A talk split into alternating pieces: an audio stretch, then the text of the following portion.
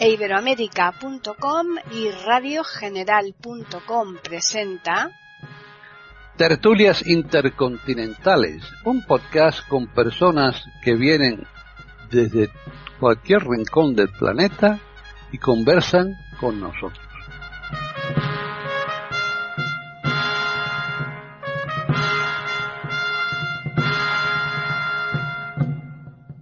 Bienvenidos un día más a Tertulias Intercontinentales en iberoamérica.com. Soy Paqui Sánchez Galvarro y hoy está conmigo Antonio Cuellar que nos tiene preparado un, tema pero, pero muy muy muy sabroso. Ahora nos va a decir de qué se trata, pero antes le vamos a saludar. ¿Qué tal, Antonio? Muy bien, aquí ya pudiendo asomar las narices a la calle y bueno, poco a poco. Pues sí, poco a poco, poco, a poco se llega lejos, ¿eh?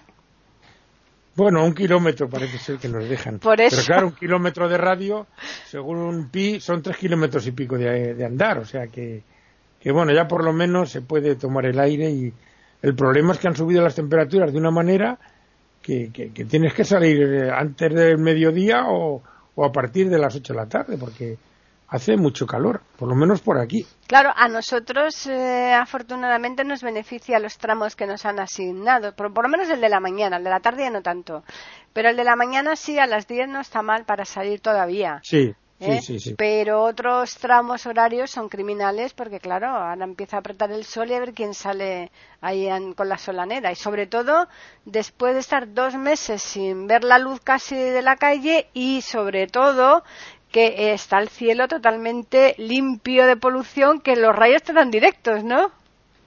Mm, bueno, pero es mejor. Es mejor, ¿no? En cualquier caso. Es mejor. La radiación ultravioleta eh, es antiséptica, o sea que. Ajá. Bien.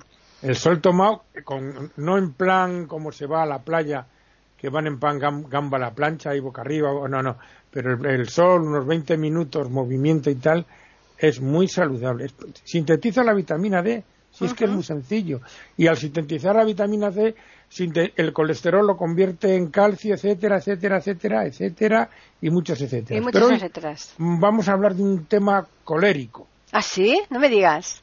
No, no, pero no nos vamos a cabrear. No, no. ah, del cólera, del cólera. Sí, bueno, como estamos ahora con estas cosas, claro. pues vamos a hablar de el descubridor o inventor o lo que sea de la vacuna contra el cólera. Nada más y nada menos. Que, me, que me, imagino que era, era, un español, claro. Pues sí, sí, sí, curiosamente sí. Pero claro, ahora, ahora, contaremos su triste historia, que es la, la, historia en general de los científicos de este país. Sí que aunque nació, bueno, este hombre nace el mismo día que yo, mira, el 1 de febrero, pero de 1851. Se te adelantó unos cuantos años, ¿eh, Cuellar? Sí, 102 concretamente. Y casi es quinto, por decirlo en términos, como se decía antes, de Ramón y Cajal, que es del 53. O sea que, y ya veremos que van a tener los dos criterios diferentes. Bueno, pues este hombre nace en esta fecha, 1 de febrero de, 50, de 1851, en Corbera de Ebro, provincia de Tarragona. Se llama Jaime Ferrán y Clua, y griega Clua, con acento en la U. Y este chico era hijo del médico del pueblo, estudió ahí los, eh, diríamos, la primaria, por decirlo así, en Tarragona, lógicamente, la secundaria, porque en un pueblo como ese no había instituto, y la carrera de medicina en Barcelona. Y sale licenciado en medicina en 1873. A los seis años de esto consigue la plaza de médico de Tortosa. Pero, pero fíjate, fíjate, a los 22 años, es que eso es todo un récord, ¿no? Eh, entonces, antiguamente no, no, no, no existiría lo que. Claro. Eran menos años. Claro, claro, porque es que si no, imagínate. no eran seis como ahora. Ni seis más después del tema del MIR, ¿no? Sí, eso, pero eso ya es muy moderno. Es muy moderno, sí. Total, que mm, vamos a situar un poquito a los oyentes de fuera de España, sobre todo, y creo que también algunos de España, porque en geografía sumamente andamos bastante flojillos. Estamos hablando de la desembocadura del Ebro que es el único río español que desemboca en un delta. Estamos hablando de una zona de mucha agua, mucho pantano, mucho, ¿me explico? Sí, que es una zona muy, muy bonita, ¿eh? Ahí el delta del Ebro. Sí, sí, sí. Es la desembocadura del Ebro que es, desemboca en el sur de la provincia de Tarragona, que es la provincia, eh, está Gerona, está Barcelona y Tarragona como provincias costeras. Luego Lérida es la del interior. Entonces esta es la, la de más al sur de, Cataluña y ya digo, tiene Tortosa que está en la orilla del Ebro y tal. Tortosa que tiene sede episcopal, es una, no es capital, pero es una ciudad grande. Sí. Y bueno, pues este hombre en el año 79 consigue esta cátedra. Y mm, en los años 80, el año 84 por ahí, mm, se oye que hay una epidemia de cólera en Marsella. Vamos también a situar el tema. Los, cuatro grandes puertos del Mediterráneo occidental, o sea, lo que queda entre mm, el oeste de Italia y el este de España, lo que se denomina como mar Tirreno para ellos y mar Balear y Golfo de, León para nosotros y tal, eh, son Marsella, Barcelona, Valencia, y Nápoles. También Génova, pero más Nápoles. Y como siempre, el comercio, como nos ha pasado ahora, claro, la gente entonces se movía mucho menos, como es lógico y natural. Pero bueno, ya estaba el tren en función, eh, a nivel comercial el mar siempre ha sido lo más activo. Y mm, pues se, se temía que a través de los barcos y tal llegara a España. Y le mandan a, este hombre, que ya andaba estudiando las bacterias del cólera y tal, le mandan a Marsella. Va a Marsella, ve lo que hay y tal, y se trae bajo cuerda bacterias de este, del vibrión colérico, o sea, de la bacteria del cólera. Claro, en la aduana lo tiene que pasar de Strangis, eh, ¿me entiende? Porque lógicamente, igual que ahora se vigila más o menos la entrada de bichos exóticos que pueden traer enfermedades y plagas porque son bichos que a lo mejor son más agresivos que los de aquí y pueden acabar con eso. Bueno, estas cosas, ¿no? Y empezó a trabajar en la vacuna de esto. Curiosamente, mm, al año siguiente entra el cólera por el puerto de Valencia, no por el de Barcelona. Y Mm, claro, él había estudiado a Pasteur y a Koch, que hacía poquito que había descubierto el vacilo de, su nombre, que era el de la el de la tuberculosis. O sea, estaba la bacteriología naciendo, hmm. porque mm, el microscopio, claro, es el que, el que da lugar a todos estos descubrimientos. Artilugio, por cierto, inventado que de esto me enteré el otro día oyendo programas sobre el famoso coronavirus, por un holandés que ahora mismo no me acuerdo el nombre, pero que era mm, comerciante de tejidos. Y que los comerciantes de tejidos utilizaban la lupa para ver el, entre eh, los hilos de, de, los paños, la calidad. Sí. Entonces este hombre inventó este artilugio para este tema. luego resultó que valía para lo otro también. Claro, claro. y bueno, pues diríamos que esto es lo que da lugar a ver cosas que no se habían visto hasta entonces. por supuesto, ya sabían que el cólera venía por el agua. Y aquí vamos a, a dar un poquito clase de, de, higiene, por decir. Eh, mm, eh, cuando estudias eh, medicina o, o enfermería, como nos tocaba los fisios de mi época, que teníamos que hacer ATS y luego fisio, pues había una asignatura en primero que se llamaba higiene. Están escuchando tertulias intercontinentales en iberoamérica.com. ¿Qué comprendió esta asignatura? Pues, mm, pues más o menos lo que estamos viendo ahora, pues la limpieza de, mm, de las cocinas de los restaurantes, de los eh, eh, establecimientos que expenden comida, del tratamiento de las aguas limpias, de la canalización de las aguas sucias, todo este tema, ¿no? la limpieza de manos, todo esto que ahora estamos oyendo, Hmm. que ahora hemos descubierto que hay que lavarse las manos, que también tiene narices. Sí, desde luego, a buenas horas, ¿no? Tiene narices la cosa. Pero bueno, esperemos que entre el hábito y ahí se quede. Sí. Entonces, mm, uno de los grandes avances de la mm, sociedad moderna, por decirlo de alguna manera, entendiendo por sociedad moderna eh, de la Revolución Francesa para acá. Tú eh, sabes y todos conocemos, agua va, ¿no? Ah, sí, claro, claro, en, la de- en los balcones. Exactamente. Sí, sí. Eh, eso era porque la gente hacía las necesidades en la vacinilla orinal o en la, en la esa, y por las mañanas abrían la ventana y avisaban Claro, claro. para que te refugiaras, ¿no? O sea que iba a, a lo que se llamaba el albañal, esas eh, esa cosa en las calles mm, de las zonas antiguas que no se han reformado mucho, que conservan un poquito. El centro de la calle forma un canalito Sí. por donde corre el agua de lluvia y por donde iban estas cosas. O sea, en una palabra, las heces y los orines estaban a la vista y ahí. Eso era arrastrado por la lluvia iba a, a los ríos y de ahí se cogían las aguas.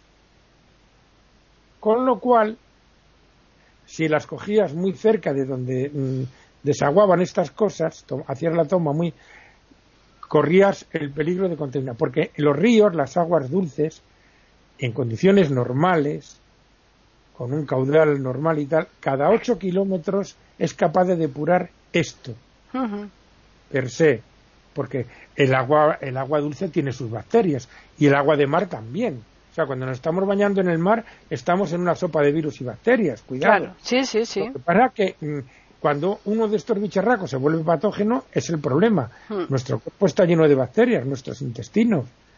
Gracias a Dios. ¿Eh? Porque cuando no las tienes, así van las tripas, ¿no? Hmm. Bien. Entonces, mm, cuando se descubre que mm, estas enfermedades, como el cólera y el tifus, que ahora, ahora aclararemos el tema tifus también, eh, porque este hombre también inventó una vacuna contra él, pues cuando diríamos empiezan a canalizar las aguas limpias y a tratar y a recoger las aguas sucias para que no estén al aire y a llevarlas a los ríos mm, canalizadas y tapadas, pues muchas de estas enfermedades se, se van erradicando. ¿Qué ocurría, por ejemplo, en Valencia? Todos sabemos la, la, mm, red de canales y de acequias que tiene para, para el regadío. Pues ¿qué pasaba? Que la gente tiraba las cosas del cuerpo ahí.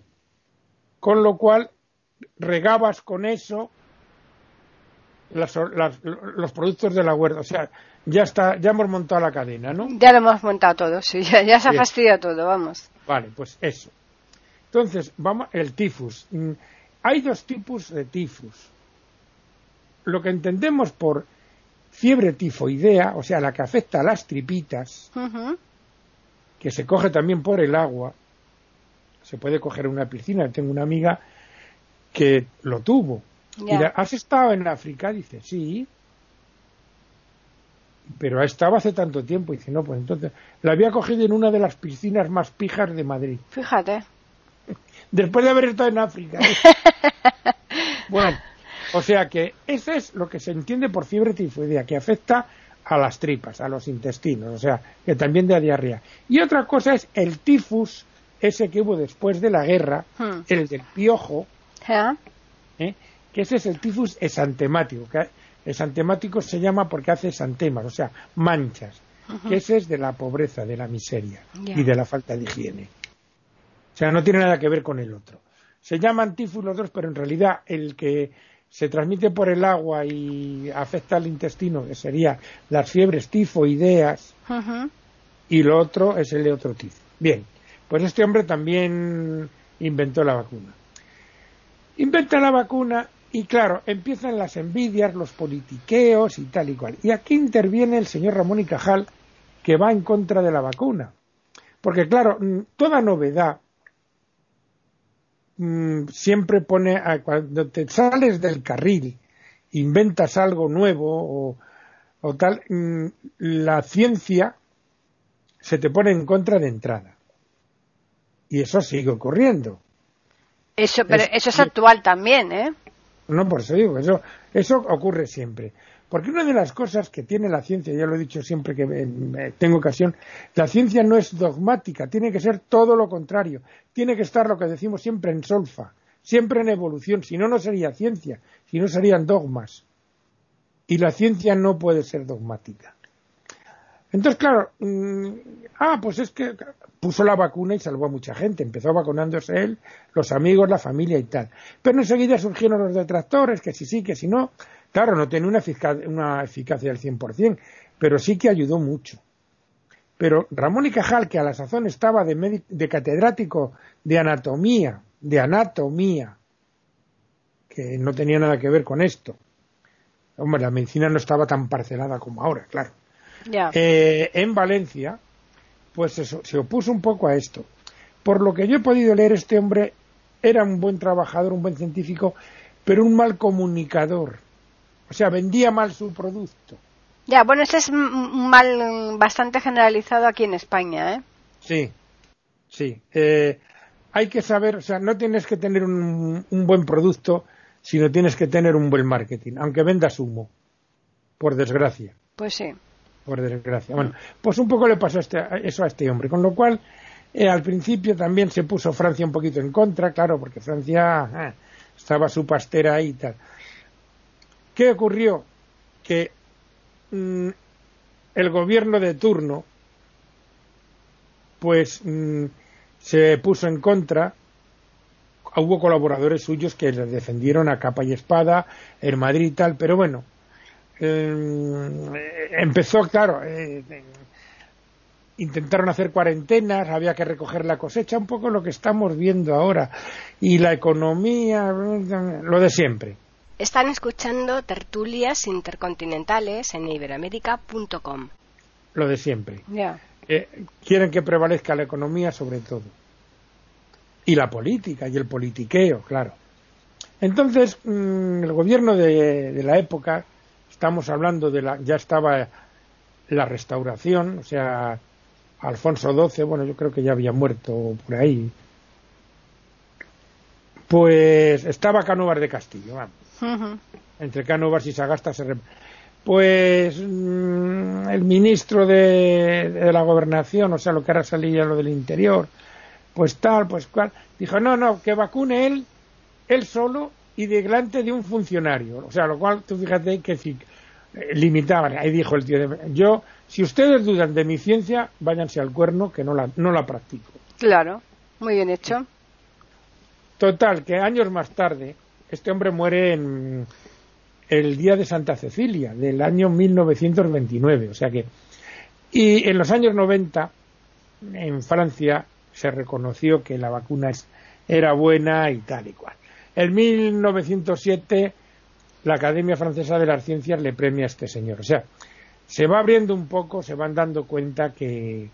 Pero que en principio, pues eso, el politiqueo, la administración, como siempre, eh, la burocracia siempre es ineficaz, insolvente, eh, incompetente y demás ines y más is que se me ocurren. Y eso, desgraciadamente, pues con los años no mejora. No, no, no, mejora, no. Yo diría que casi empeora. Cuando dicen que el hombre es el único animal que tropieza dos veces la mm. misma presa, ¿cómo que tropieza? La, la, pulveriza a cabezazos, oiga, no va a tropezar es una cosa y bueno pues mm, pero figúrate fíjate cómo a este hombre no se le ha restaurado su, su valía ¿eh? y dándole pues todos los eh, eh, Sí, hombre, luego sí, luego tiene calles, sí, sí, sí, pero, pero que tiene, no, pero, me refiero en su momento, que, tiene, que tiene que ser, no, pero que tiene que ser Francia primero la que dé el paso, lo que te quiero decir.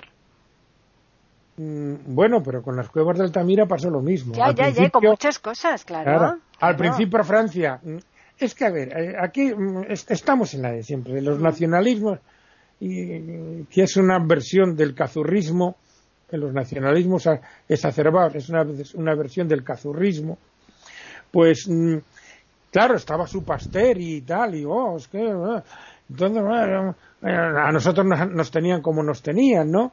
y estos pringados, estos españoles, estos los toros, la no sé qué, y tal y cual, y África, y pitas y peras. Bueno, que los toros también, a los toros también le dan ellos, ¿eh? Mm, sí, bueno, en el sur de Francia sí. Mm. Pero me refiero que nos tenían como nos tenían y mm. nos casi siguen teniendo quienes seguir. No, eso de que un españolito inventara cosas de estas, no. Me cago que no, es que... claro, resulta que el, inventor de, la, de una, que, una, que ahora ya nos reímos del cólera, pero en estas épocas, ojo, ¿eh? Hombre, había muchas muertes. Ojo, las muertes que había precisamente por esto, porque las ciudades habían, pues eso, eran eh, mucho hacinamiento, hmm. no había retretes, no, sea, no estaba organizada la recogida de agua sucia y era un desastre, un desastre a nivel mundial, por ejemplo. Hmm. Una ciudad que también sufrió mucho esto, que también es de mucho agua y mucho canal y tal, San Petersburgo, por ejemplo. O sea, las ciudades de Venecia, o ciudades de mucho agua estancada, Hmm. Y tal, pues es muy propenso a, este tipo de cosas. Y claro, sobre todo ciudades que también, curiosamente, tienen un trasiego portuario tremendo, o sea, un trasiego de gentes pues mucho mayor que en el interior. Hoy en día con los aeropuertos y tal, llega a todos los lados. Pero entonces mm, el mar era el principal vector, por decirlo así. Sí, el medio más usual para, para poder llegar a los sitios, claro.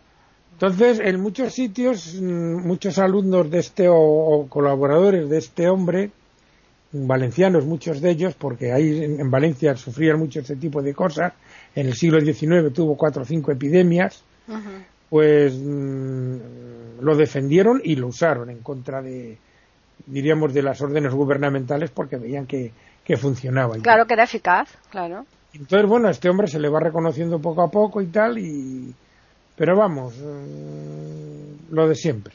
Pues sí. Desgraciadamente al final llegamos a, al mismo punto. De, que aquí a las, a las, grandes mentes nunca se les ha tratado bien. A todo esto, claro, él tiene un laboratorio allí, en su, empezó en, en Tortosa con, con medios paupérrimos, porque ya sabemos que aquí, entonces y ahora, no se apoya esto, hmm. se tiene que ir la gente fuera. Claro a ver si a raíz de esto piensan un poquito más y se dan cuenta de que es más barato invertir en eso. Ahora aquí, eso sí, luego en comprar jugadores de fútbol, claro que no es el Estado, son, los, son entidades privadas. Claro, efectivamente. Pero mm, yo qué sé, eh, un poquito más de visión, de visión de... Pero claro, es que estas cosas, la, la, eh, la investigación científica no es una cosa rentable en el sentido de de que ves los frutos. Ni es a, corto plazo, claro, es, que son todo eh, con años vista muchas veces. El Estado que el Estado, pero luego no queremos pagar impuestos. Hmm. Y, y, el Estado saca los recursos de los impuestos de los. Normalmente de los que menos tienen. Los que tienen mucho tienen lo suficiente para pagar abogados que les enseñen a regatear a la Hacienda y estas cosas. y a irse a, a las Andorras, las, las islas no sé qué lo otro, cuentas en Suiza, solidaridad que se llama, ¿no? Y estas cosas. en fin. Que hay y no. Y bueno, quería sacar el tema de este hombre porque ahora mismo, pues fíjate la que, la que hay montado. No, no, no, exacto. Ahora estamos intentando eh, a ver quién es el primero que busca una, una vacuna eficaz. Eh, una vacuna eficaz que, claro, ante la gente que hay en contra de las vacunas, a ver qué, dirían ahora, ¿no? En este caso. Yo lo tengo muy claro. Yo mm, me tiene que poner una pistola en el pecho, pero si no, yo no me vacuno. Lo tengo clarísimo, vamos. Porque una vacuna de prisa y corriendo, uy, uy, uy. De entrada no tienen claro ni qué, ni cómo, ni qué tipo de virus. Estoy yendo charlas de mm, por ahí con, con biólogos, con gente que trabaja en laboratorios aquí en España parecidos a estos de y claro, claro, no hay nada, hay un follón impresionante. No, no, se está improvisando totalmente, porque fíjate que hasta la cosa tan simple como es el tema de los guantes, hay opiniones totalmente contradictorias, hay quienes afirman que lo mejor son guantes y otros que no, o sea que hasta Yo voy a dar mi opinión. Hmm. Mm, yo soy sanitario, pero no soy de estas ramas, claro, mi, mi rama no tiene nada que ver con esto. Pero vamos a utilizar la lógica y el sentido común Si tú sales a dar un paseo por la calle, lo lógico es no llevar máscara ni guantes, porque tú no vas a ir tocando el suelo, las paredes, ni nada. ¿Me explico? Claro. Si tú vas a, ir a un, un centro comercial, a una tienda o tal, ponte guantes y mascarilla porque vas a entrar en un sitio cerrado, en transportes públicos y tal, porque vas a tocar barras de autobuses, de metro, barandillas, tal y cual. Pero si tú vas de paseo simplemente por la calle, pues lo que no se puede correr, como el otro día se vio a uno, correr con una mascarilla, es que te estás metiendo tu propia mierda dentro. Claro, claro. No, puedes respirar. Hmm. O sea, para salir a andar o a correr o a lo que sea, hmm. no hace falta que lleves nada. Claro. Mantienes la distancia, no tocas y punto. Para ir a comprar a sitios cerrados y tienes que tocar objetos, póntelos. Y en casita, quítatelos con cuidadito, lávate bien las manos, tíralos a la basura y punto. Claro. O sea, hay que obrar con lógica, ¿no? Guantes sí para todo, no. Porque si vas tocando todo con los guantes, se va acumulando la mierda en los guantes. Y tanto, desde luego. Y al final ¿Eh? te infectas más. Hmm. Claro, y lo que no hay que hacer, si has tocado con los guantes, es llegar a casa y, tocarte la cara. No, llegas a casa, te quitas los guantes procurando coger del borde de arriba y hmm. dándolos la vuelta. Claro. O sea, no empieces a tirar de la Con los dedos, porque entonces estás en las mismas. Y claro, y el, el, guante, la mano que te queda desenguantada, lo mismo. Hmm. Con el borde de arriba, con cuidadito, tocando lo imprescindible, te vas dando la vuelta y yo cuando los tienes los dos dar la vuelta, si quieres los lavas o los tiras o lo que sea. Hmm. Y luego tú te lavas las manos. Pues sí. Después de haberte quitado los zapatos, dejarlo en la puerta, tal y cual. Y cuatro cosas. O sea, sentido común. Sentido común. No miedo porque sí. Hmm. O sea, si sales a hacer deporte no, te, no necesitas ni guantes ni nada. Hmm. Porque no vas a tocar nada ni vas a ir abrazando farolas ni lamiendo balandillas. es que, claro, hombre, es que, es que mm, la gente, ay, hay que obrar también, claro que como no nos enseñan a pensar, sino a seguir consignas comerciales, sanitarias, políticas, eh, religiosas, de lo que sea, el caso es no pensar, sino cumplir normas, no, hombre, hay que, hay que pensar con lógica, hay que pensar con lógica, pues tener precauciones, Mira, eh, hablando de estos temas del agua de mar, me comentó una amiga nuestra dice, una cosa que observó en, en un centro comercial donde está aquí Carrefour. Sale una señora del servicio directamente al pasillo y se mete en Carrefour. Sea, ha hecho sus cositas. Sí. No ha pasado por el lavabo y se va a Carrefour. Perfecto. Genial sale esta mujer, mi amiga, que hmm. la ve salir, que se estaba lavando las manos, entra a Carrefour y la ve tocando Madre mía. los alimentos. Qué horror. Claro. Qué horror. A lo mejor el señor ahora se, se asusta y hasta se lava las manos. Si lo oye, sí, desde luego. Debería por lo menos un poco bochornarse, pero, pero es que eso es de lógica. Si, es tocar, si tocas esas cosas que hay por ahí, hmm. Pues lo lógico es que te manches. Lávate, coño. Lávate, pero si es que. Pues perdón. Pero escúchame una cosa, ya, ya no es por el coronavirus, es que después de, hacer tus cosas te tienes que lavar las manos. Es por el sentido virus. por el virus del sentido común. Exacto. Antes de comer, después de haber estado tocando. Claro, por favor. Claro. Cuando llegas a sacar ya has tocado siete barras de metro. Exacto. Pues, hombre, vamos a ver. Pero haya coronavirus o el virus sea republicano, no lo haya es que es lógico. Pues sí. Aunque yo te voy a decir una cosa, Antonio. Hay gente que yo creo que están tan acostumbrados a, esta basura, a vivir en este tipo de basura eh, toda la vida, que yo creo que encima tienen la suerte que son los que menos se contagian. No, bueno, vamos a ver, cuidado. Eh, a mí me lo habéis oído decir y, a ver, hay gente obsesa hmm. de la limpieza. pero ni un extremo ni otro. Claro, ni un extremo ni otro. Tiene que haber mm, un niño que, o sea, un niño que está en un parque y come tierra, no pasa nada, la va, la va a echar.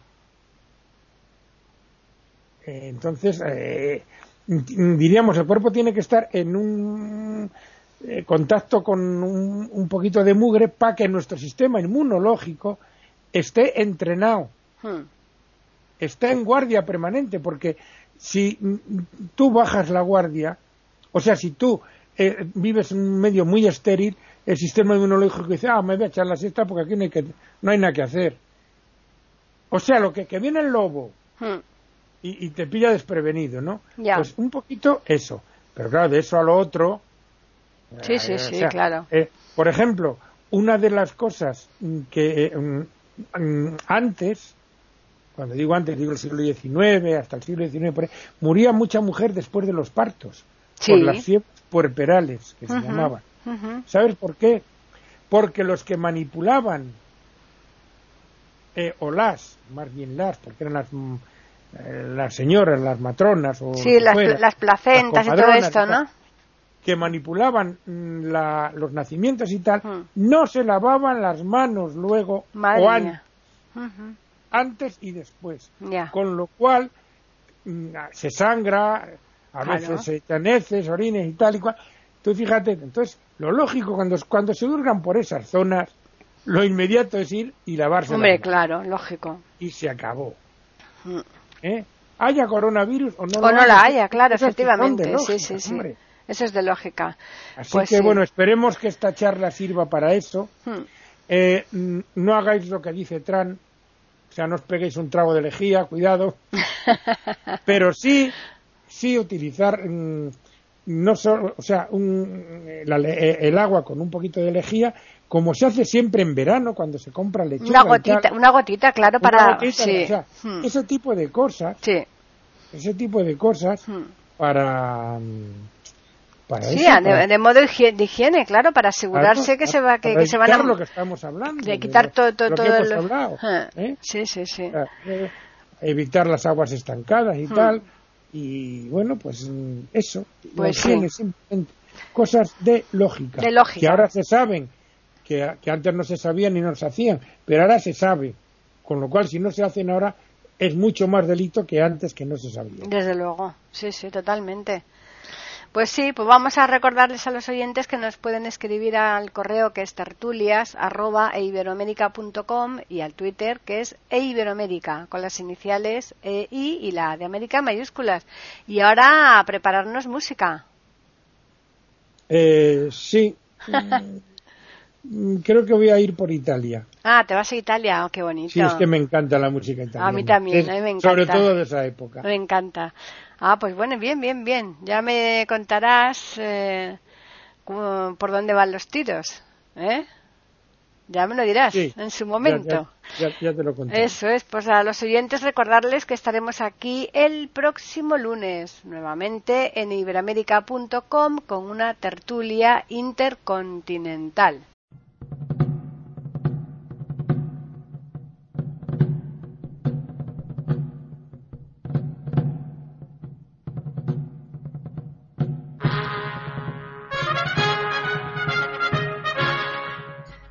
Acabamos de ofrecerles el podcast de tertulias intercontinentales Aquí en iberoamerica.com y radiogeneral.com. Regresen la semana que viene para un nuevo episodio. Hasta la próxima semana.